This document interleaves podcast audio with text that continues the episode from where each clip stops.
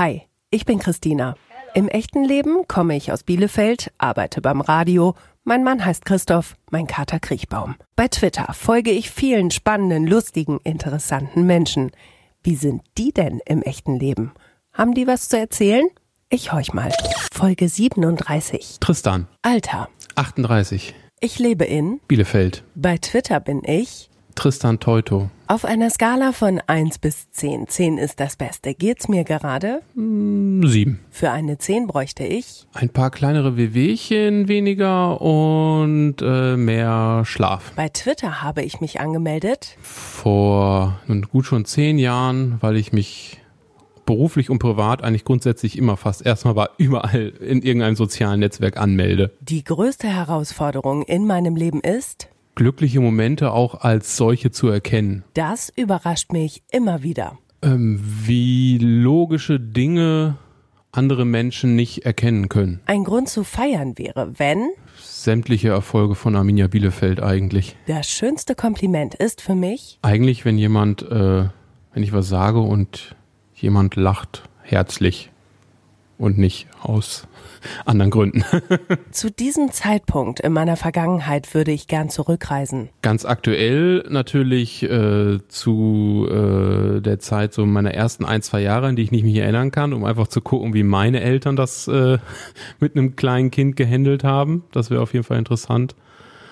Und ansonsten eigentlich, also zu, aus persönlichen Sachen eigentlich eher dann gar nicht so. Also das habe ich alles noch präsent und muss ich teilweise auch nicht zwingend nochmal durchleben und oder beziehungsweise war so gut, muss ich nicht nochmal haben. Das habe ich in letzter Zeit richtig gut hinbekommen.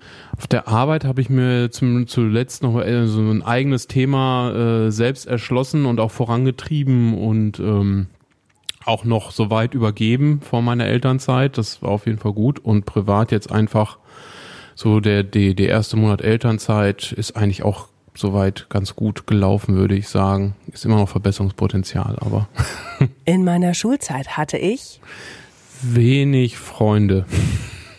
Wenig echte Freunde. das habe ich fürs Leben gelernt.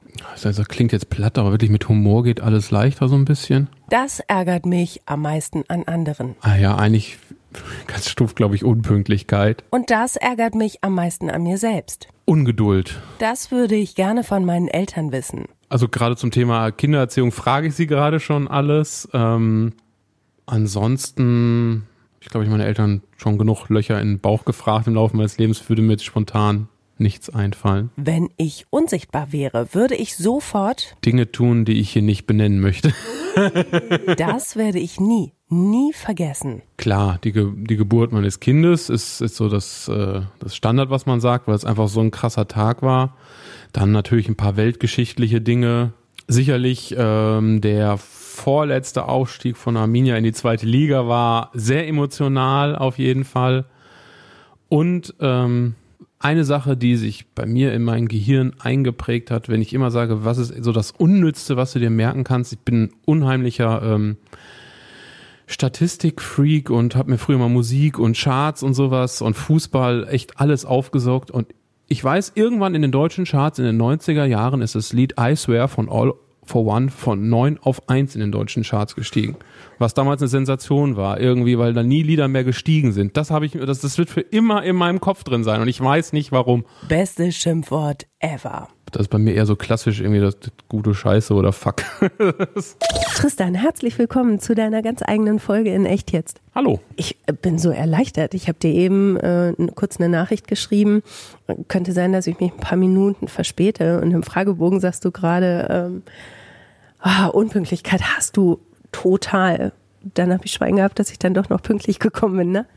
Ja, grundsätzlich, also du hast es ja wirklich angekündigt und das wäre genauso, wie ich es gemacht hätte wahrscheinlich, weil mir das auch selbst dann immer unheimlich peinlich ist, wenn ich mich verspäte, beziehungsweise ich die Leute immer gerne informiere darüber, dass ich dann irgendwie später komme und dann meistens dann doch pünktlicher schaffe. Dass ich, ich, ich erinnere mich da immer gerne äh, an, ähm, ich glaube, es war mal in so einem ich glaube, im allerersten äh, Programm von äh, äh, Michael Mittermeier hat er mal irgendwie Star Trek nachgemacht und ich bin auch ein alter Enterprise-Fan und er meinte, dass der der der ähm, Scotty von der ersten Enterprise immer grundsätzlich äh, sehr lange Wartungszeiten angegeben hat an dem Captain, wenn irgendwas kaputt war, um es dann irgendwie in, in ein Drittel der Zeit zu schaffen so ähnlich mache ich es dann auch ganz gerne. Also ich gebe lieber sehr, sehr weite äh, Entfernungen, wie was dauert, um es dann schneller zu schaffen, anstatt irgendwie in Stress zu geraten, weil ich das, glaube ich, auch so ein Stück weit Selbstschutz ist, weil so Stress nicht so, nicht so mein Ding ist. Sagen wir es mal so. Nee, ähm, macht dich das dann fertig, wenn du so unter Druck bist, oder? Ja, also es ist einfach so teilweise selbst auferlegter Stress, irgendwie, weil man es jetzt mhm. unbedingt, ähm, weil ich Sachen irgendwie dann manchmal auch äh, einfach auch schnell schaffen will, um dann wieder ein bisschen Ruhe zu haben. Ne? Also es ist immer so, auch selbst wenn ich eigentlich mehr Zeit dafür hätte, also das ist irgendwie so ein Kopfding bei mir wahrscheinlich, dass ich irgendwie dann, dann irgendwie sagen, so jetzt ähm, die man das mal jetzt irgendwie schnell irgendwie von, von der Backe haben, um sich dann wieder irgendwie einfach mal hinzusetzen und wieder nichts zu tun oder irgendwas anderes zu machen für sich selber oder so. Kenne ich total gut. Du hast im Fragebogen ähm, ja auch gesagt, was ähm, dich an dir am meisten nervt, ist äh, Ungeduld. Auch das kenne ich total gut. Ähm, das passt ja auch irgendwie so ein bisschen da dazu. Ne? Komm schnell, schnell alles fertig machen und dann entspannen oder? Mm, ja, einfach auch grundsätzlich dann auch, ähm, ich sag mal so, ich, ich habe so, äh, manchmal ist das auch so ein Fluch und Segen. So manche Leute, die können ja eine Sache richtig gut und dann werden sie da irgendwie Perfektionist und können das alles. Ähm, ich habe eher so die Angewohnheit, mir so alles Mögliche versuchen irgendwie drauf zu schaffen, aber es nie zur Perfektion zu bringen, weil ich zu ungeduldig bin, werde und zu schnell irgendwie also ich, ich komme dann mal, wenn ich irgendwas äh, gut finde und Bock darauf, komme ich da meistens auch schnell rein und kann mir das auch bis zu einem gewissen Level äh, immer ganz gut äh, aneignen, aber äh, für Perfektion fehlt mir dann zu Ungeduld. Diese letzten mhm. 10, 20 Prozent, das irgendwie äh, bin ich dann, also das ist eine Mischung aus Ungeduld und äh, so die, dieses, dieses ähm, hm, dieser Punkt, den man ja immer erreicht, so, boah, das ist ja eigentlich dieser kreative Prozess, der gibt's ja manchmal so, oh, das ist, das, oh, das macht mir Spaß, oh, das bin ich richtig gut und irgendwann kommt ja auch so dieser Punkt, wo man denkt so, aber eigentlich ist man dann doch nicht so gut und andere können das so viel besser und irgendwie meint es nicht das, was ich jetzt wirklich mir so im Kopf am Anfang ausgemalt habe und dann diesen Punkt zu überwinden und es dann doch noch weiterzumachen, der ist mir leider in meinem Leben sehr oft schon ähm, zum Verhängnis geworden in vielerlei Dingen. Also dass ich irgendwelche Sachen, wo ich dachte, so das ist ein Hobby, was ich vielleicht zum Beruf machen könnte oder das müsste ich durchziehen, äh, dann nicht gemacht habe. Und ähm, im Nachhinein hat sich vieles dann rausgestellt, ist auch vielleicht auch noch besser so, aber in dem Moment selber war das teilweise mal extrem frustrierend. Was waren das für Sachen, wo du gesagt hast, ja, nee, das, das ist mir jetzt zum Verhängnis geworden, das hätte sich anders entwickeln können? Also ich hatte immer ähm, eigentlich grundsätzlich so zwei Leidenschaften in, der, in, den, äh, in meiner Jugend. Ähm, interessanterweise eigentlich noch eine dritte und das ist mir erst vor kurzem gewahr geworden, aber das ist, können, wir, können, wir, können wir anschließend sagen. Also ich, meine großen Leidenschaften hatte ich immer Sport und Musik. Mhm. Und ähm, irgendwie in eine von diesen beiden Richtungen wollte ich eigentlich irgendwas machen. Ich habe dann in Sachen äh, Sport beziehungsweise auch Fußball habe ich dann äh, versucht mit äh, habe ich dann zehn Jahre hier für eine Lokalzeitung als ähm, äh, als äh, freier Mitarbeiter gearbeitet, habe da über den Jugendfußball berichtet. Aber irgendwie habe ich da jetzt auch nicht irgendwie größere Ambitionen gehabt. Das war dann aber auch völlig okay. Und dann ging es mehr in die Musikrichtung und ich war immer, also das konnte man schon in den in, der, in der Jugend sagen, wenn irgendwo eine Party war, irgendwie im Privaten, da irgendwie noch zu Schulzeiten war es ja noch nicht so clubmäßig. Der Typ, der irgendwann am CD-Player hängt und die Musik aussucht, das war ich. Und deswegen war irgendwie so DJ und Musik machen. Ich bin mal großer Fan von elektronischer Musik auch. Ähm, das hat natürlich dann auch irgendwann angefangen. Ähm, habe sogar äh, populäre Musik und Medien auch studiert, also ähm, in die Richtung dann auch was versucht hab dann mich auch natürlich am, am Produzieren versucht, weil du, du wirst nur ein bekannter DJ eigentlich, wenn du selber auch Musik rausbringst. Viele lassen sich das ja dann auch produzieren, aber ich hatte da irgendwie, die, wollte das selber machen. Hat dann auch wieder bis zu einem gewissen Grad geklappt. Manche Sachen jetzt so in der Retrospektive klingen auch echt gar nicht mehr so verkehrt, wenn man sich anhört, aber an dem Zeitpunkt da eigentlich war nichts so für mich fertig, sondern ich habe es immer irgendwie so dann abgebrochen, habe mich dann dem nächsten Stück gewidmet. Was bist du denn dann für ein Typ, wenn du sagst, also du, du steigst auf diesen Berg und sagst, ja, okay, das macht mir Spaß und da bin ich gar nicht so gut und ah, bis zum Gipfel ist dann vielleicht doch noch zu weit, ich lass das lieber. Also haust du dann in den Sack und sagst, das ist jetzt für mich ewig passé ähm, oder bleibst du da noch dran? Das habe ich irgendwie noch nicht richtig geschnallt, wie das bei dir ist. Ich sag mal so, an vielen Dingen würde ich gerne dranbleiben, aber ähm, muss auch sagen, diese ganzen Experimente in der Hinsicht, äh, was ich gemacht habe, die haben alle so zu Schul- und Studienzeit, liefen die so nebenher. Ich hatte zum Beispiel, ich hatte äh, halt, also in der, in der Schulzeit äh, hatte ich halt jetzt auch nicht so extrem viel äh, in großen Freundeskreisen soziale Kontakte. Also äh, meine Eltern haben immer gesagt, ähm, damit du mal jemanden kennenlernst, muss man eine U-Bahn-Haltestelle in dein Kinderzimmer legen. So, oder das waren auch vielleicht auch die Nachbarn, ich weiß nicht. Auf jeden Fall irgendwie sowas in die Richtung. Also ich habe mich immer li lieber in mein Zimmer eingeschlossen und habe meinen Eltern dann Listen geschrieben, also so Statistiken geführt über Musik und Fußball. Also ich habe 35 Bundesliga-Saisons selber durchgespielt in meinem Kinderzimmer und solche Sachen ähm, mit eigenen Sonderheften wie der Kicker so ungefähr. Die habe ich dann immer meinem Vater mitgegeben zum äh, auf der Arbeit zum Heften und alles. Also die fliegen auch hier irgendwo noch im Haus rum wahrscheinlich. Ähm, und ähm, also wie gesagt, ich hatte immer unheimlich viel Freizeit. Auch im Studium hatte ich das Glück, dass ich da jetzt bis auf den, den, den Nebenjob, den ich gesagt dieses freie Mitarbeiterschaft da ähm, bei, der, bei der Tageszeitung, das war aber auch nur irgendwie vielleicht vier, fünf Stunden in der Woche, hatte ich immer sehr viel Freizeit. Und da habe ich natürlich immer sehr viel versucht, irgendwie die Zeit mit irgendwas zu füllen. Also langweilig war mir eigentlich nie. Also das, also ich, Langeweile ist auch so ein Ding, was kenne ich echt nie. Also ich wüsste immer irgendwie was zu tun. Und ähm, da haben sich halt so ein Batzen Hobbys und Sachen, die man ausprobiert, angehäuft, die dann spätestens mit dem Eintritt ins echte Arbeitsleben immer mehr in Rück, in immer mehr äh, ähm, in Hintertreffen geraten. Aber es hätte ja auch sein können, dass du sagst, okay, die Leidenschaft Fußball, die Leidenschaft ähm, Musik, das treibt mich jetzt so weit, du hast es ja nun mhm. auch sogar studiert. Ähm, ich versuche das wirklich zu einem Beruf zu machen. Wann kam denn die Wende? Also ich weiß gar nicht, was du mhm. beruflich machst. Wann kam die Wende zu sagen, ich gehe, wie du es gerade genannt hast, in das echte Berufsleben? Also war das so, so, eine, so eine Vernunftssache, dass du gesagt hast, ich muss jetzt was richtig Echtes lernen? Nee, also das war äh, eigentlich so, so eine Verkettung von verschiedenen Dingen. Also ähm, ich habe erst da, wie gesagt, meinen Bachelor gemacht und danach wusste ich jetzt auch noch nicht, so in welche Richtung soll das jetzt gehen. Also habe ich noch den Master dran gehangen, die zwei Jahre. Dann wusste ich dann immer noch nicht, wie es weitergeht. Aber ein paar andere äh, Kommilitonen, die ich gut verstanden habe, sind schon nach Hamburg gezogen. Und ähm, ich sag mal so, in, in Hamburg war jetzt, konnte man musikmäßig, äh, musikindustriemäßig jetzt ein bisschen mehr auch erreichen als äh, noch in, äh, damals in Bielefeld und Umgebung.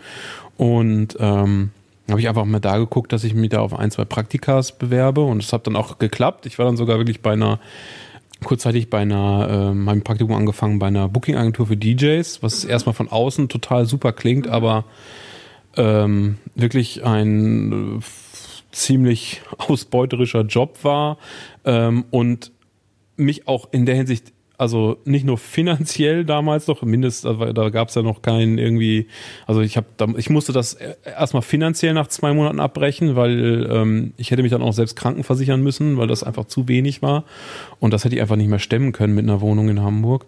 Und ähm, andererseits fand ich es irgendwie frustrierend, ähm, für Leute den Job zu machen, den man, also, also ich habe quasi den, den Job für Leute gemacht, für was ich selber gerne gewesen wäre zu der Zeit. Also irgendwie ein DJ, der durch ein bisschen durch die Gegend fährt und damit sein Geld verdient. Nebenan hatten noch ein paar andere äh, DJs ihre Studios und saßen eigentlich den ganzen Tag da und machten Musik und dachte, oh, das willst du auch machen. Und ich musste da irgendwie äh, mit irgendwelchen ähm, Clubs in der Welt irgendwelche Sachen aushandeln irgendwie und das war irgendwie ähm, ja, also äh, also auch da gibt's auch wieder eine Story, die, die war aber wieder äh, relativ, äh, die ich auch nie vergessen werde. Ähm, äh, es ist ähm, ein Künstler, der hatte einen Auftritt äh, ganz kurzfristig reinbekommen, irgendwie in Russland einen Auftritt und der brauchte dafür aber ein Visum.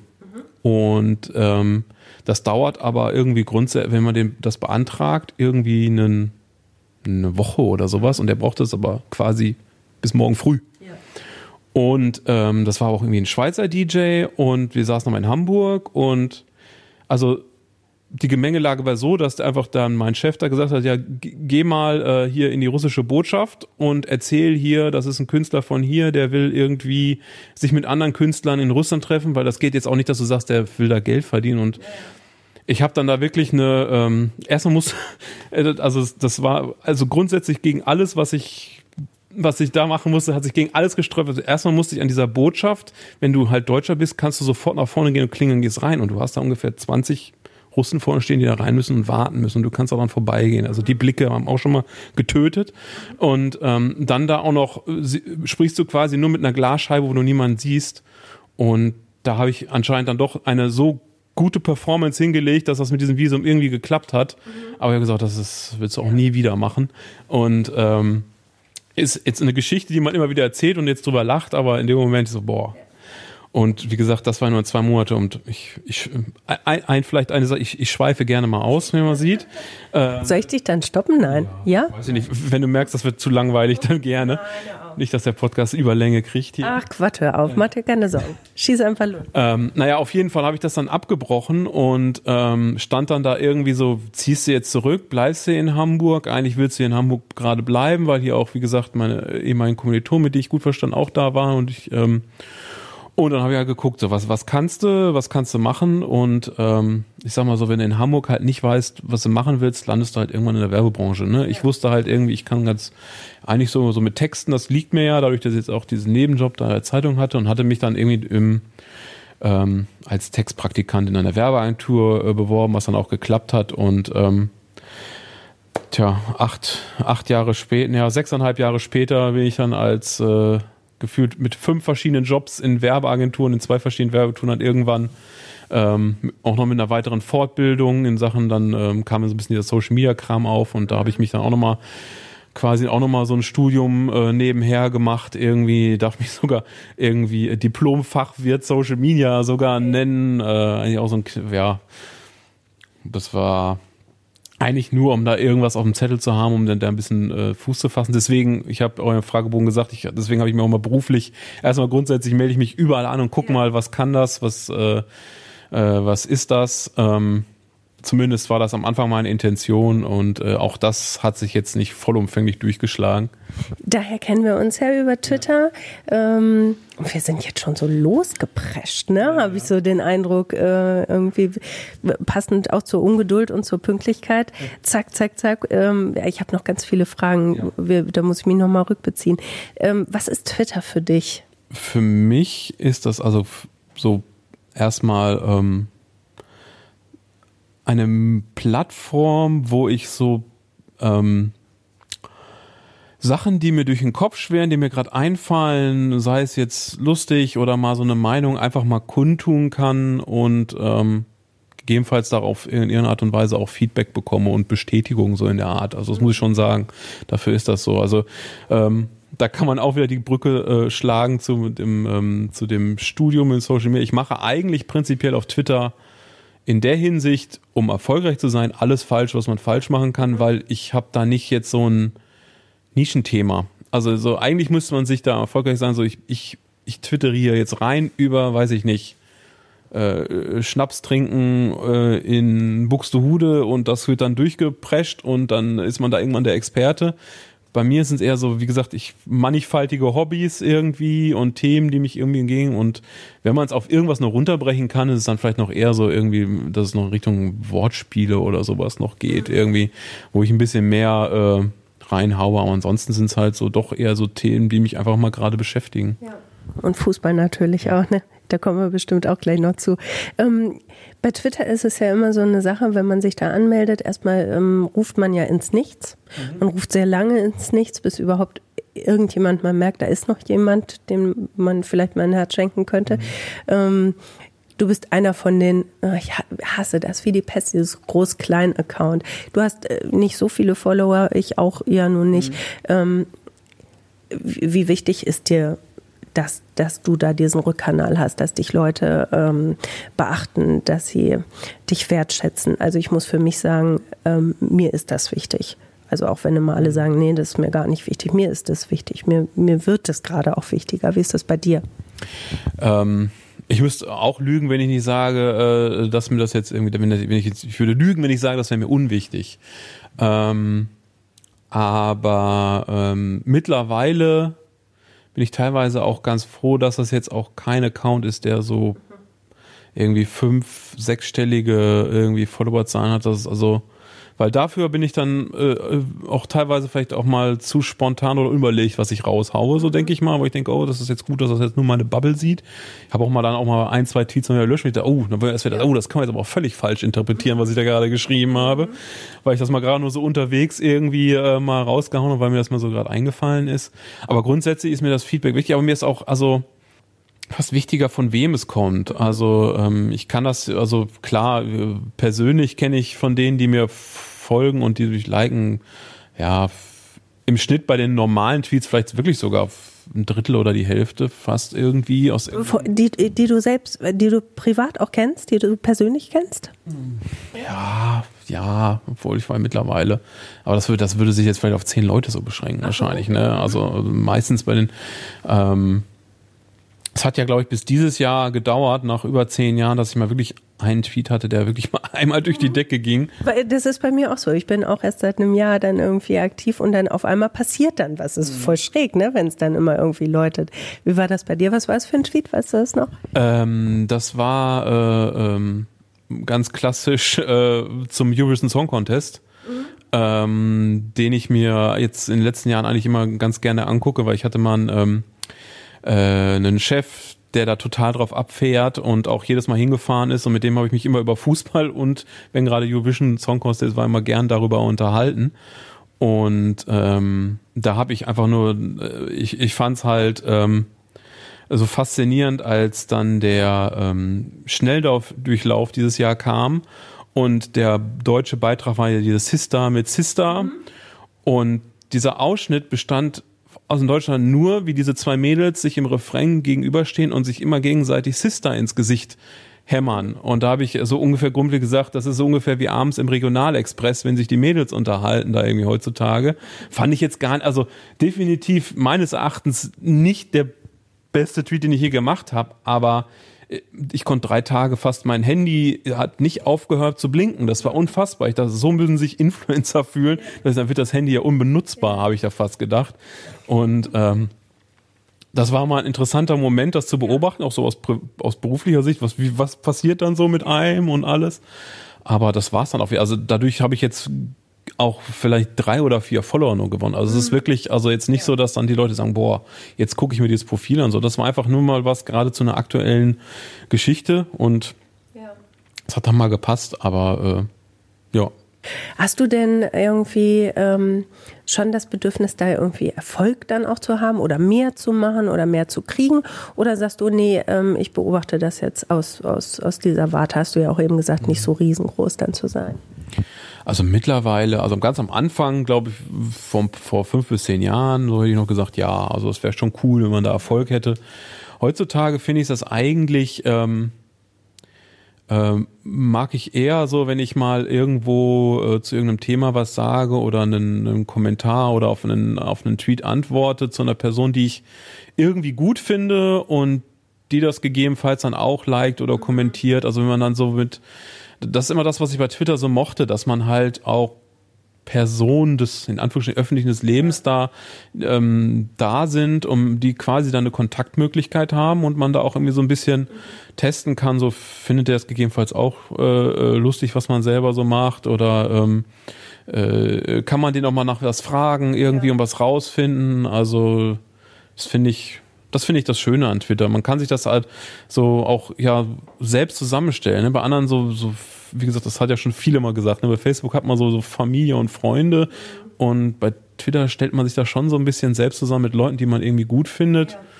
Und ähm, interessanterweise folgen die einen dann ja auch meistens dann auch wieder selber. Das heißt also, ja, man baut sich da schon so seine eigene Filterblase, klar, aber ähm, ich mag es da drin auch in dieser Blase. Also, Total, ja. Es wäre auch das, also es ist auch wirklich, wenn ich gerade überlege, dass, also es ist auch mittlerweile das einzige soziale Netzwerk, was ich eigentlich auch auch zumindest regelmäßig auch checke. Also alles andere, da werden die ersten drei Sachen ge geguckt oder auf Instagram mal gerade noch so zwei, drei Stories von irgendwelchen genau. Leuten, wo man denkt, die sind vielleicht lustig, aber da jetzt irgendwie ähm, bis zum Nullpunkt wieder zurückzuscrollen, wo man vorher war, das, das passiert mir eigentlich nur auf Twitter.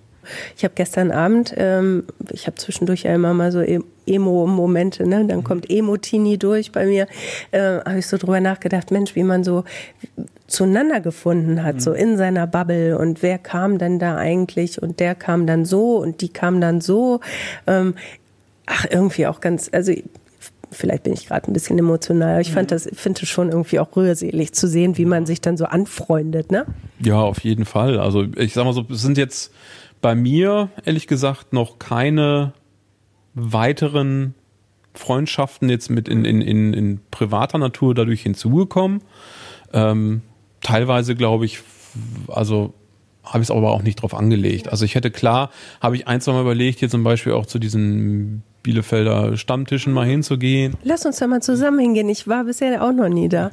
Aber irgendwie dann habe ich dann wieder Zeit nicht gefunden und ähm, wie gesagt, da kommt dann auch mal eine gewisse erstmal, ähm, ich habe auch schon festgestellt, dass Menschen halt auch im, also im, im Internet und privat dann auch anders sind. Und ich bin es auch. Also äh, wenn ich irgendwo meine Komfortzone bin, bin ich eigentlich erstmal ein komplett anderer Mensch, als wenn ich äh, irgendwo zum ersten Mal bin unter Menschen. Also da, da kann es sein, dass man mich wirklich nicht wahrnimmt, weil ich irgendwo nur irgendwo schüchtern in der Ecke rumstehe. Und wenn ich das wiederum dann wieder Freunden und Bekannten erzähle, dann, dann gucken die mich wirklich unglaublich an. Du?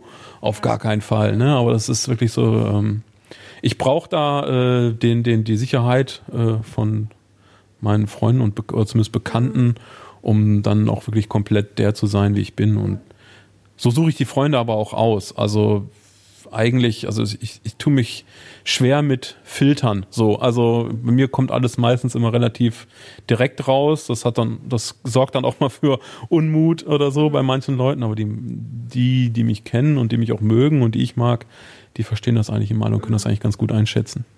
Vielleicht gehen wir noch mal einmal kurz zurück in dein mhm. Kinderzimmer, ja. ähm, wo deine Eltern gesagt haben, wo wir gerade beim Thema Freunde mhm. sind, äh, man muss schon eine U-Bahn-Station äh, in dein Kinderzimmer bringen, um dich mit Leuten in Kontakt mhm. zu bringen. Ähm, war das so der, der Ursprung deiner Schüchternheit, dass du gesagt hast, oh nee, ich gehe da nicht raus, ich bleib lieber in meinem Kinderzimmer und mache meine, meine Listen, das ist mir gruselig da draußen, wie, oder wie, wie stelle ich mir das vor? Nee, ähm, das ist...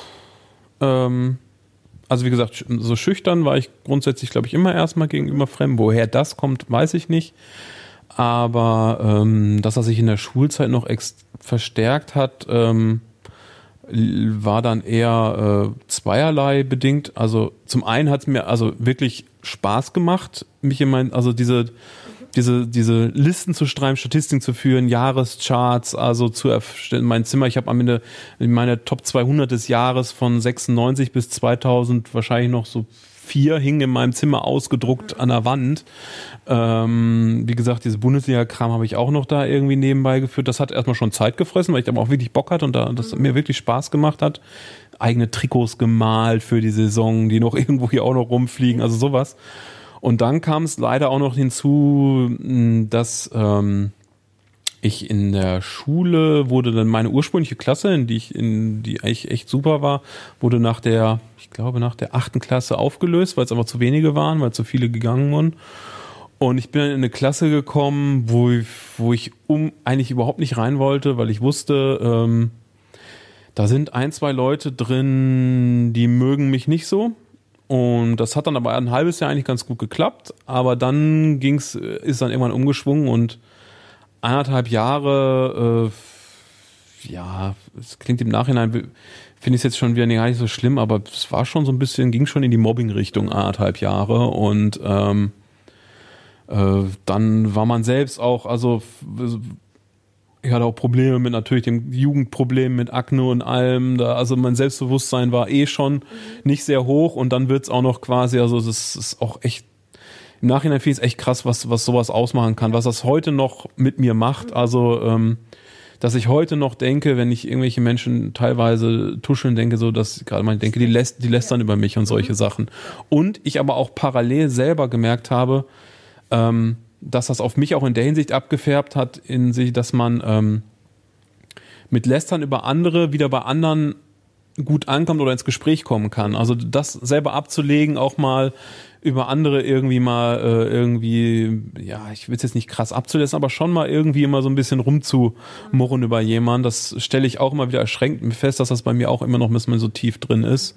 Und ähm, versuche es immer wieder abzustellen, aber ist manchmal schwierig. Und das war halt noch der so der zweite Faktor, ne? Wenn man also, ich habe eigentlich gesagt nur in der ganzen Schulzeit einen Kumpel gehabt, der mit mir durch dick und dünn gegangen ist und mit dem treffe ich mich eigentlich auch zumindest noch jährlich, äh, weil er nach Berlin auch gezogen ist noch ähm, einmal und äh, das ist halt so die für mich so eine Freundschaft, die ich aber grundsätzlich immer suche. Also das sind so mit man kann ein halbes Jahr rein theoretisch null Kontakt gehabt haben und man kommt wieder zusammen und es ist einfach, man macht, knüpft nahtlos an und es war nicht irgendwie zwischendurch 50 äh, Nachrichten, hey, schreib mal wieder ja. und hier Anruf dort, Anruf, ne, weil das sind so solche Freundschaften haben sich zwischendurch bei mir auch angebahnt, aber irgendwie habe ich die dann meistens verprellt, weil ich einfach nicht so der Antwort, also ich, ich tue mich mit so diesem, Kon diesem Kontakt halten dann doch, also ich, ich bin da eher so sporadisch und in der Hinsicht nicht gut, sagen wir es mal so. Also ähm, man muss dich zu verstehen wissen, glaube ich, als dein Freund. Und wenn man dich versteht, dann hat man dich als Freund, ne? Kann das sein? Ja. So? Ja, so das, das äh, klassische ostwestfälische äh, auch so ein bisschen, ne? Also man denkt erst, was sind das denn alles für äh, Sturköppe und aber ich sage immer, wenn, wenn man sie geknackt hat, dann sind das eigentlich alles Freunde fürs Leben. Sonst wäre ich auch nicht wieder aus wahrscheinlich aus, äh, aus Hamburg nach, nach Bielefeld zurückgekommen. Also da waren Freunde auf jeden Fall äh, ein ganz gewichtiger Punkt. Wann weißt du, ob du jemanden magst? Ob du dein Gegenüber, ob das ein Freund werden kann? Wann ist das für dich klar? Hm, gute Frage. Ähm, ich glaube, wenn, wenn, wenn man merkt, dass, ähm, wenn, ich sag mal so, wenn ich einfach hundertprozentig, also ich bin ihm gegenüber in allem, was ich sage und tue, und ich auch merke, dass er es mir gegenüber ist. Und das sei es mit allen äh, äh, Sprüchen, Frotzeleien und ähm, Sachen, wo andere Leute vielleicht irgendwie die Nase rümpfen würden und so. Vielleicht, wenn man das erste Mal wirklich herzhaft zusammen gelacht hat und mit einem richtig ehrliches, authentisches Lachen zusammen. Und dann würde ich sagen, dass dann, dann ist auf jeden Fall schon mal sehr viel Eis gebrochen. Und der Rest kommt dann über der Zeit, wie es man dann, wenn man sich dann noch mal häufiger trifft oder so. Wie eine Beziehung fast. Ja. Aber es braucht eine Zeit, ne? Bei dir, also ich frage zum Beispiel, bei mir ähm, ist das innerhalb von, von allerkürzester Zeit, zwei, drei Minuten, weiß ich sofort, mhm. ja, geht, geht nicht. Wie es sich dann entwickelt, ist eine andere Sache, aber ähm, ja, weiß ich sofort. Mhm. Aber bis bei dir so der Weg gebahnt ist, ähm, dauert einfach, ne? Der Weg ja, aber ähm, trotzdem würde ich dir auch zustimmen, dass ich ähm, relativ schnell dann doch äh, so, ich glaube immer ein sehr gutes Empathieradar zu haben und ich auch schnell merke, das könnte klappen oder das wird schwierig. Also das habe ich doch schon recht, recht schnell, wo ich merke, so dieser Mensch ist mir schon mal grundsätzlich sympathisch oder der ist mir schon mal grundsätzlich sehr unsympathisch. Letzteres kommt deutlich häufiger vor.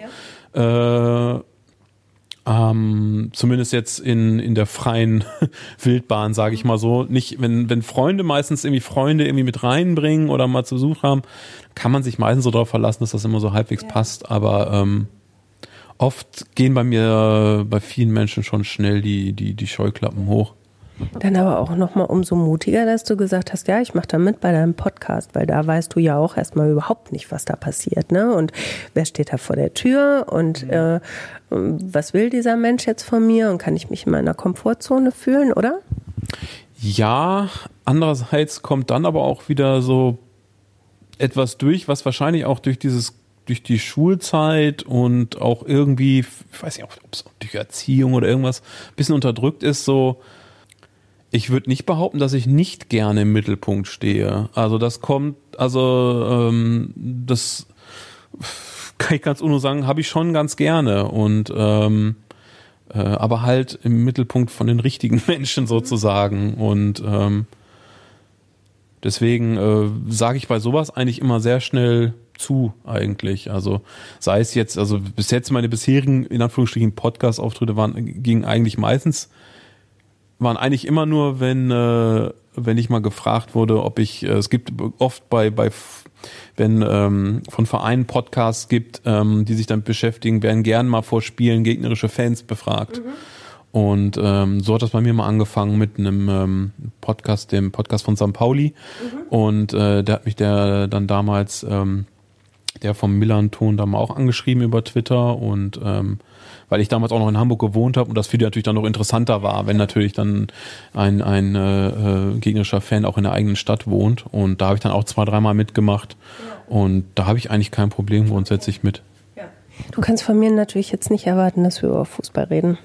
Also ich bin früher wirklich, ich ist, für mich ist ein Heimspiel, wir sind in Bielefeld und wir sind für einen Verein, weil man muss ja auch für diesen Verein sein. Also, ne, ich kenne mich null aus mit Fußball. Ich bin früher gerne auf die Alm gegangen, aber mehr so als Event-Fan. Als äh, Single war das auch immer toll, weil man immer irgendwie Leute kennengelernt hat. Äh, hinterher dann bei uns im Bermuda-Dreieck, ne, wo man dann auch so feiert. Ähm, aber über Fußball-Inhalte kann ich leider gar nicht so wahnsinnig viel fragen.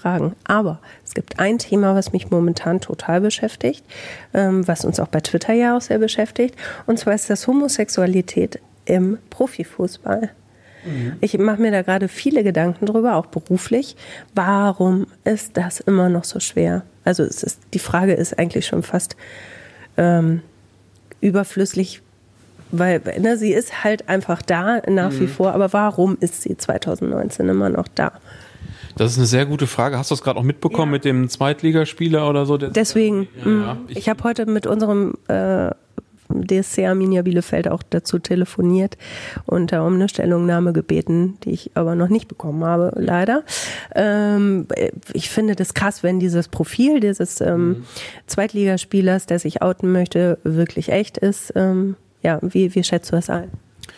Ähm, also ich, ich finde es ehrlich gesagt auch immer noch also ähm, ja, also im, wirklich traurig, dass es mhm. immer noch nicht so ist. Also ähm, ich habe natürlich mal selber super gute Freunde, gerade in Hamburg lernt man ja auch äh, einige kennen, die, die, die ähm, äh, ähm, homosexuell sind und mit denen ich so super verstehe und das sind alles. Also es ist wirklich traurig, dass es, also sage ich ganz ehrlich, dass also ich, dass das immer noch so im Fußball so ein Unding ist. Und ähm, ich kann es aber also aus Sicht der homosexuellen Spieler teilweise auch immer noch verstehen, weil ähm, es ist halt echt immer noch so leider äh, in, in vielen Teilen immer noch so ein äh, Männlichkeitsgehabe gerade ganz viel und selbst wenn man, und dass das auch wirklich dann immer noch manchmal im Fußballbereich immer noch auch vorkommt, dass einfach, äh, ich glaube gar nicht aus bösiger Absicht, aber wirklich dann irgendwie dann auch mal irgendwer gesagt, ja, Schwuchtel, steh mal wieder auf da und solche Sachen, dass das immer noch vorkommt, das ist echt, ich, ich finde es total furchtbar. Also ich persönlich ähm, fände das, also glaube auch, es muss sich einfach, also wirklich, der, der versucht ja auch mehrere zusammenzutrommeln ja. da. Wenn mal ein großer Schwung käme, würde wahrscheinlich viel tun. Ein Einzelner, da würden sich wahrscheinlich wieder so viele draufstürzen. Ja. Du, du, kannst ja aufhören. Du, also der Mensch wird sich wahrscheinlich drei Wochen lang nicht auf seinen Sport ja. konzentrieren können, weil äh, äh, gerade sich wahrscheinlich auch die Boulevardzeitung da so draufstürzen werden und der erstmal irgendwie gefühlt sich in den Keller einschließen muss. Ähm, umso mehr hätte er meinen Respekt, wenn er es tut. Und ähm, ich persönlich würde es mir sogar wünschen, wenn es ja. ein Spieler von Arminia wäre.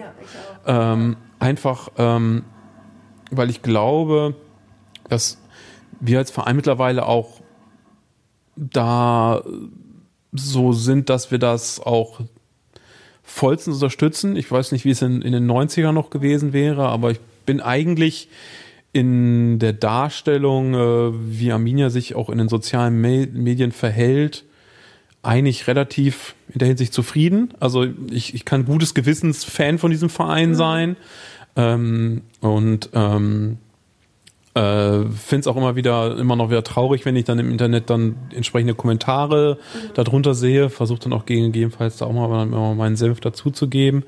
Ähm, aber das wäre, also wie gesagt, also ich finde es auch ein absolut Unding, dass wir, wir haben 2019, ja. das ist immer noch ein Thema. Mhm.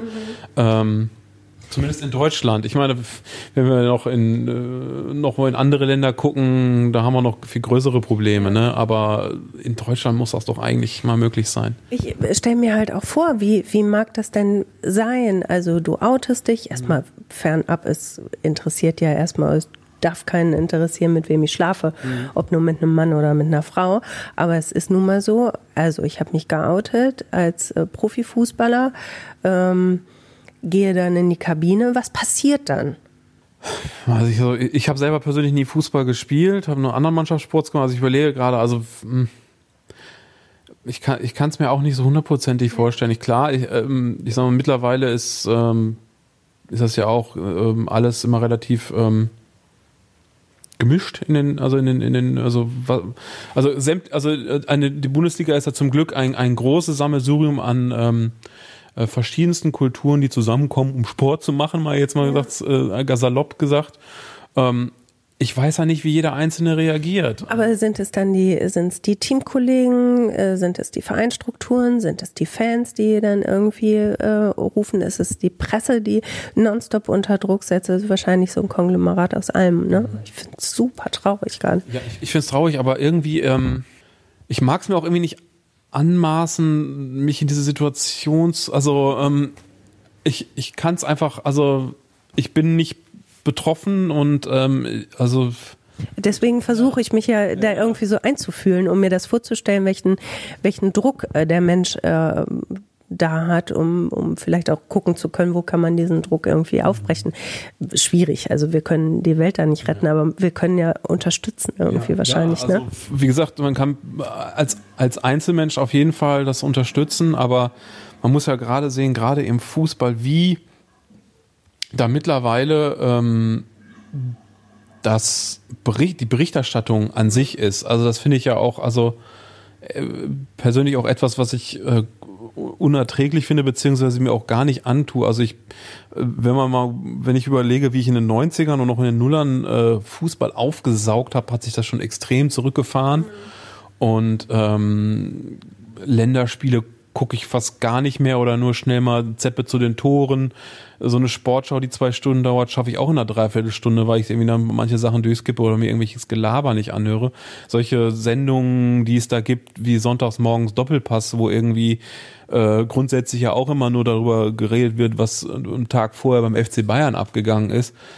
Das ist, boah, nee, das, also das interessiert mich dann auch nicht. Und ich glaube auch immer noch nicht, dass, also mich schockiert es auch immer noch, dass es da immer noch genug Leute äh, gibt, die da äh, so, so sensationsgeil dahinterher sind. Also, und dementsprechend, also, das ist halt wirklich, das wird klar erstmal so eine Welle schlagen, aber einer muss dann halt, ähm, ja, ist es dann, da muss man so ein hart drücken, ist es dann Märtyrer? Ich weiß es nicht. Ne? Naja, Hitzelsberger hat sich ja nun ja. auch geoutet vor ein paar Jahren. Der hatte ja nun auch eine echt erstmal nicht leichte Zeit, ne? Ja, und aber auch erst nachher, ne? Also nachdem seine Karriere dann gerade so zu Ende war. Ja, wahrscheinlich, weil du den Druck, während du Leistung bringen musst, irgendwie nicht aushalten kannst, ne? Finde ich kacke alles. Ja, das ist, das ist wirklich, also ist absolut ein, äh, äh, ein Unding. Also, äh, dass das immer noch so ist. Und ähm, ich kann es aber, wie gesagt, auch verstehen, dass das echt eine Überwindung kostet da. Und ähm, ich hoffe, egal ob dieses Profil echt mhm. ist oder nicht, ich hoffe auf jeden Fall sehr, dass sich da was tut in den nächsten Jahren, dass sich da mhm. was verändert.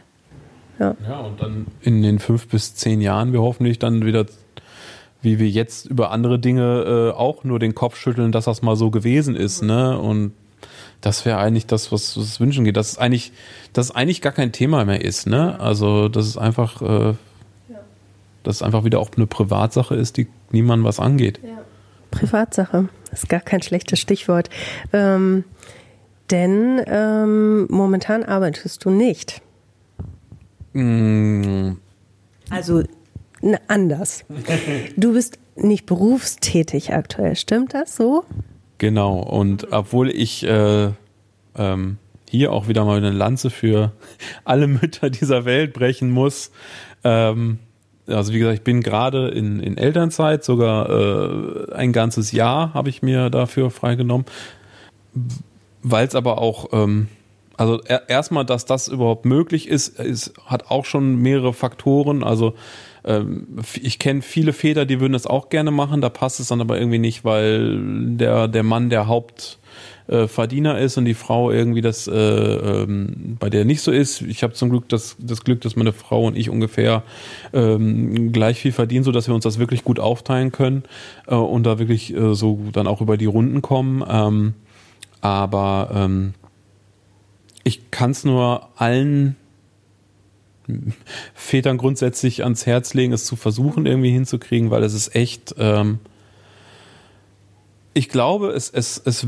es würde der Gesellschaft sehr gut tun, wenn mehr Männer das machen würden, um einfach zu sehen, wie was für Aufgaben das ist. Also viele meiner Kollegen meinten ja dann auch, ja, du hast ja jetzt ein Jahr immer, also klar, viele haben es flapsig gesagt, ein Jahr Urlaub. Ich so, nein, das ist kein Urlaub. Und ähm, ähm, ich merke das auch gerade, also ich, ich ich meine, ich ist jetzt erst ein Monat, ich kann noch kein großes Fazit ziehen, aber was ich jetzt auf jeden Fall nach diesem, nach diesem ersten Monat schon merke, einfach wie man ähm, dass ich, also wenn ich dann irgendwann, wenn das Kind dann abends schläft und ich dann auf dem Sofa sitze und noch irgendwas Fernsehen gucke, also ich bin da meistens ähm, eigentlich teilweise geschaffter als nach einem Arbeitstag. Also das mhm. ist, äh, weil du einfach noch gerade äh, jetzt in der Anfangszeit dieses Kind wirklich rund um die Uhr noch gucken muss, dass es nicht, sich nicht irgendwie umbringt sozusagen und dass es irgendwie dann noch immer äh, einhält, wann es zu füttern und wickeln und trinken hast und dann muss man hier noch spielen und aufmerksam äh, sein und ähm,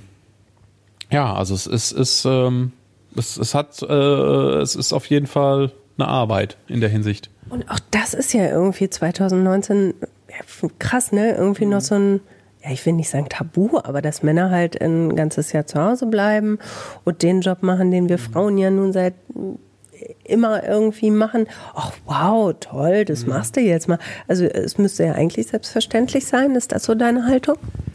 Ja, also es, ist, es gibt ja Länder, da ist das selbstverständlich. Ich weiß jetzt nicht mehr klar, wieder irgendwas skandinavisches, Norwegen oder Schweden, wo, wo das zwingend ein Jahr aufgeteilt werden muss. Mhm. Ähm, und ähm, vielleicht muss es wirklich so mal vorgeschrieben werden, damit es gemacht wird. Der, aber der Deutsche hat es ja nicht so gerne mit, wenn ihm was vorgeschrieben wird. Da wird ja immer gleich ein Aufschrei gemacht bei vielen Sachen, oh, Verbote hier, ne? Und ähm, aber vielleicht ist es in manchen Stellen vielleicht gar nicht mal so verkehrt. Mhm. Ähm, weil es muss dann einfach auch die Voraussetzungen stimmen, wie gesagt, ne? Also ähm, ich, wie gesagt, ich kenne äh, Väter, die das gerne machen würden, wo es einfach nicht äh, äh finanziell möglich ist. Und ähm, ja, jetzt kommt noch eine Katze dazu. Die hat man halt auch noch an der Backe. Das waren, die waren gut zum Üben, aber es ist dann doch nochmal was anderes. Das ist ganz sicher was anderes als ein Kind. Und ich habe vor allen Dingen, als ich eben hier reinkam, äh, habe ich schon fast einen Schreck bekommen, weil die Katze ein bisschen aussieht wie mein Kriechbaum. Und jetzt steht sie aber äh, ja neben mir und weiß nicht so richtig, steigt sie jetzt hier auf meinen Schoß? Ja, tut sie. Hi. Ähm, was nimmst du für dich mit jetzt so aus den ersten vier Wochen dieser Elternzeit? Ähm, was sind so ähm, neben diesem Aspekt, wow, das ist richtig viel, was nimmst du so zwischen dir und deinem, deinem Kind wahr? Mm. Ehrlich gesagt noch, also so in der Beziehung zum Kind nach einem Ort jetzt noch nicht so viel, weil dieses Kind sich ja noch, also noch nicht so deutlich artikuliert. Also ich mhm. kann es noch nicht so zuordnen, ähm, was ist jetzt schon wirklich auch direkt auf, auf mich bezogen, was ist jetzt auch schon gegebenenfalls mein Einfluss oder nicht. Dazu muss man auch noch sagen, dass wir hier auch noch ähm, die Situation haben, dass ähm, meine Frau ähm, hauptsächlich von zu Hause aus arbeitet. Das heißt, sie ist halt auch irgendwie irgendwo da. Sie, wir versuchen sie zwar quasi auszuklammern hier mhm. tagsüber, aber klar, zum Mittag ist sie mal da und wenn sie zwischendurch mal einen Kaffee holt, dann lässt es sie manchmal auch nicht vermeiden.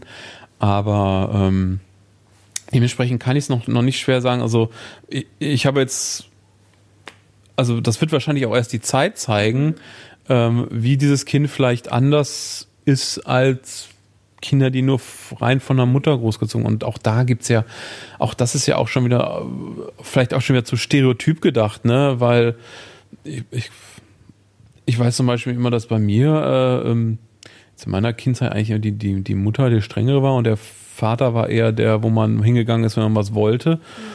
Und genauso gut kann das, ist es bei vielen andersrum. Und dementsprechend ähm, glaube ich gar nicht, dass das eine vielleicht sogar so einen riesen Unterschied macht, sondern einfach, ähm, ich hoffe einfach nur, dass man dadurch, eine, dass man so ein einfach, einfach was für die Beziehung mit dem Kind auch tut auf dauerhaft. Das ist einfach, ähm, man sagt ja, dass man, also, dass man sich mehr irgendwie zu seiner Mutter oder zum Vater irgendwie hingezogen fühlt, irgendwie. Ich weiß nicht, inwiefern das auf, auch, schon auf der Erziehung äh, fußt oder ob das sich einfach so entwickelt. Was wünschst du dir denn für dein Kind? Also was ist so das Ding, wo du sagst, das möchte ich auf jeden Fall mitgeben? Aus dem, was ich für, von mir gelernt habe, was für mich wichtig ist, das ist mir echt wichtig. Eigentlich, ähm, das glaube ich, also ist jetzt auch nichts Neues, ähm, dass das Kind mit allem, mit allen Problemen und Herausforderungen oder was es auch immer sich umtreibt, zum Vater kommen kann und damit darüber reden kann. Also und wirklich, ähm, also wirklich zu jedem Thema irgendwie. Also dass das ähm, wirklich auch ein, ein freundschaftliches Verhältnis ist und nicht so, so ein hierarchisches. Weil Hierarchie ist, also so, so da, das ist so ein Ding, wo ich selber nicht mit gut klarkomme und ähm, das klar, man muss Ansagen machen, sonst bringt sich das Kind halt um, ähm, äh, ungewollt. Aber ähm, das wäre, das wäre mir unheimlich wichtig. Also, dass man einfach, dass man immer reden kann und ähm, klar, auch da wird irgendwann die Pubertät kommen, wo dieser Abkapselungsprozess ist, aber den hatte jeder, auch von mir gibt's.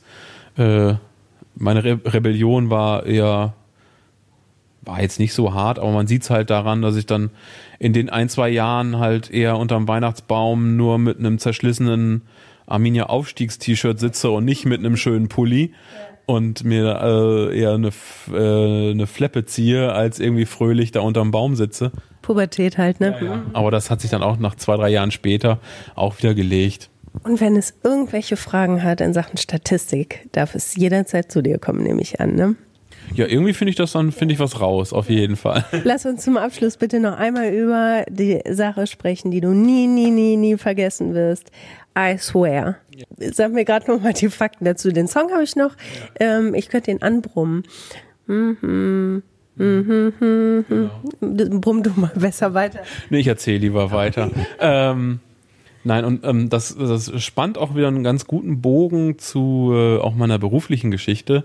Ich habe ja immer, habe ja am Anfang gesagt, ich wollte immer was, mh, hm, dachte mal mit Sport und Musik ähm, war so meine Leidenschaft in den 90ern.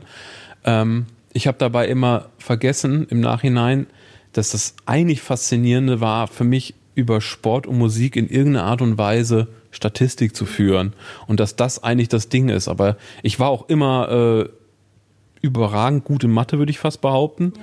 Hatte aber nie die Ambition, in der Hinsicht jetzt irgendwas zu studieren, weil mir das dann doch irgendwie zu dröge wäre. Ich wollte dann doch irgendwas Kreatives machen. Mhm. Ich habe halt ähm, in, den, in den 90er Jahren ähm, meine Samstage damit verbracht äh, und auch teilweise die Sonntage noch vorm Radio zu sitzen. Mhm. die Hörer und deutschen Charts und alles, was es gibt zu hören und nebenbei irgendwie auf Kassette mitzuschneiden, später dann irgendwie noch an Rechner mit irgendwie einem Kabel und so. Ähm, und ähm, habe natürlich dann immer die, die Charts verfolgt und äh, äh, hatte auch in den 90ern überlegt, äh, wie gesagt, wenn ich zu Wetten das gegangen wäre, hätte ich gesagt, ich äh, erkenne äh, irgendwie gefühlt sämtliche Lieder der Charts in den ersten drei Sekunden so ungefähr. Das war so. Und dann sind aber so ein paar Sachen immer, fand ich dann, wenn dann, dann natürlich so außergewöhnliche Dinge in den Charts passiert sind, hatte ich das irgendwie gemerkt. Also ähm, ich kannte auch noch äh, einen zweiten Punkt. Also der eine Punkt war, wie gesagt, dass das I Swear von Ovo One irgendwann mal in den deutschen Charts von Platz 9 auf Platz 1 gestiegen ist, was irgendwie selten war, weil es so ein Riesensprung war. Ähm, wurde dann nur noch irgendwann mal getoppt von den Fujis mit Killing Me Softly, ja. weil das ähm, das erste Lied, glaube ich, war, das von 0 auf 1 ist seit, glaube ich, Hey Jude von den Beatles.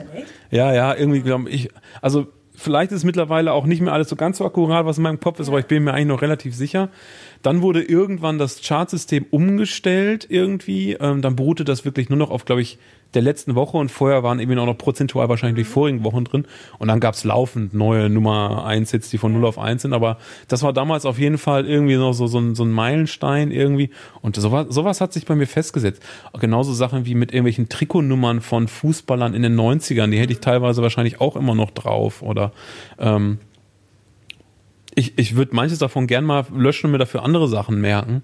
Ähm, Sprachen zum Beispiel. Also wie gesagt, Französisch hatte ich viereinhalb Jahre in der Schule und habe, glaube ich, vier Monate gebraucht, das komplett zu vergessen. Und wenn ich nicht so viele Sachen auf Englisch gucken würde oder hören, würde ich wahrscheinlich auch das wieder vergessen. Äh, ich merke zumindest, wenn ich es dann mal sprechen muss, wie das dann alles dann nicht mehr flüssig dann plötzlich rauskommt, ja. wo man eigentlich alles versteht. Aber das ist halt wirklich so eine Leidenschaft, nämlich, wo ich mich auch wirklich wieder reinfuchsen kann in sowas. Das also so daraus aber auch Sachen rauszulesen, das richtig zu interpretieren, das ist ja auch immer so eine Sache, die viele Leute nicht können, mhm. gerade heutzutage. Man sieht ja immer wieder, wie Leute mit Statistiken äh, um sich werfen, wo dann mal, wo man mal irgendwo noch mal so ein Sternchentext ist, wo man sagt, so ja, guck dir das und bitte doch mal genauer an. Äh, und bevor du das hier so als absolute Wahrheit rausprügelst oder auch so absolute Zahlen und relative Zahlen äh, ist auch so eine Sache. Also gerade äh, beruflich im, im Bereich, ich habe ja eine Zeit lang auch als, als Social Media Manager gearbeitet, wo es dann nur darum ging, hey, wir haben jetzt noch mehr Fans und wir haben jetzt noch dieses und ich immer sage, ja, wie viel Geld habt ihr dafür ausgegeben und was passiert hier gerade so relativ? Ja. Was ist da auch die Interaktion, die ihr gerade habt? Solche Dinge. Die werden dann gerne ausgeblendet und dann wird nur das, das, das die absolute Zahl gesehen und äh, das irgendwie ähm, gerade ist so mein, will ich hin, weil gerade ich, ich, arbeite ja im Marketing und da wird, äh, geht noch viel nach Bauchgefühl und nach irgendwie Meinung. Und da äh, ist halt schwer dagegen anzukommen, wenn man keine harten Fakten hat. Und die gibt's da halt noch sehr wenig und die möchte ich gerne schaffen, weil ähm, ich sage immer gerne, ich ähm, bin auch manchmal ganz, ich, ich scheiße auch gerne klug, ähm, aber dann auch nur wirklich auch so, wenn ich da auch wirklich felsenfest das belegen kann. Und das fällt im Beruf halt schwer, wenn es halt vieles auf ja, persönlichem Vorlieben auch in, irgendwie besteht. Also Fakten statt Bauchgefühl? Ja, also das Bauchgefühl ist auch immer, äh, kann auch immer viel ausmachen, aber ich, ich, ich habe es auch gerne mal, äh, meine Klischees, die ich im Bauch habe, dann auch gerne nochmal belegt. Ja. Aber das, was du ähm, Anfang der 90er ähm, in deinem Kinderzimmer gelernt hast, hat dich auf jeden Fall dein Leben begleitet. Und du hast gesagt, du wirst es nie vergessen. Nee, auf gar keinen Fall. Also das, äh, das bleibt. Schön. Tristan, das war ein sehr spannendes Gespräch, wie ich fand. Ähm, hast du dich wohl gefühlt? War es okay für dich? Ja, also ähm, ich glaube, ähm, es war sehr viel jetzt äh, dann auch wirklich dann das, das Private dahinter. Also deswegen auf, auf Twitter sieht man ja nur eigentlich so, ich, man nennt es ja gerne diesen Stream of Consciousness, der mir da irgendwie so mal so rausbrubbelt irgendwie über sämtliche Themen, die mich gerade interessieren und äh, die mich umtreiben. Aber ja, jetzt also ich, ich finde es interessant, wie die, also bin gespannt, wie die Resonanz ist, ob die Leute sich jetzt äh, so einen Menschen dahinter vorgestellt haben ähm, oder ob jetzt da völlig äh, Leute irritiert sind. Hat es dir denn Spaß gemacht? Ja, auf jeden Fall. Mir auch. Vielen Dank. Sehr gerne.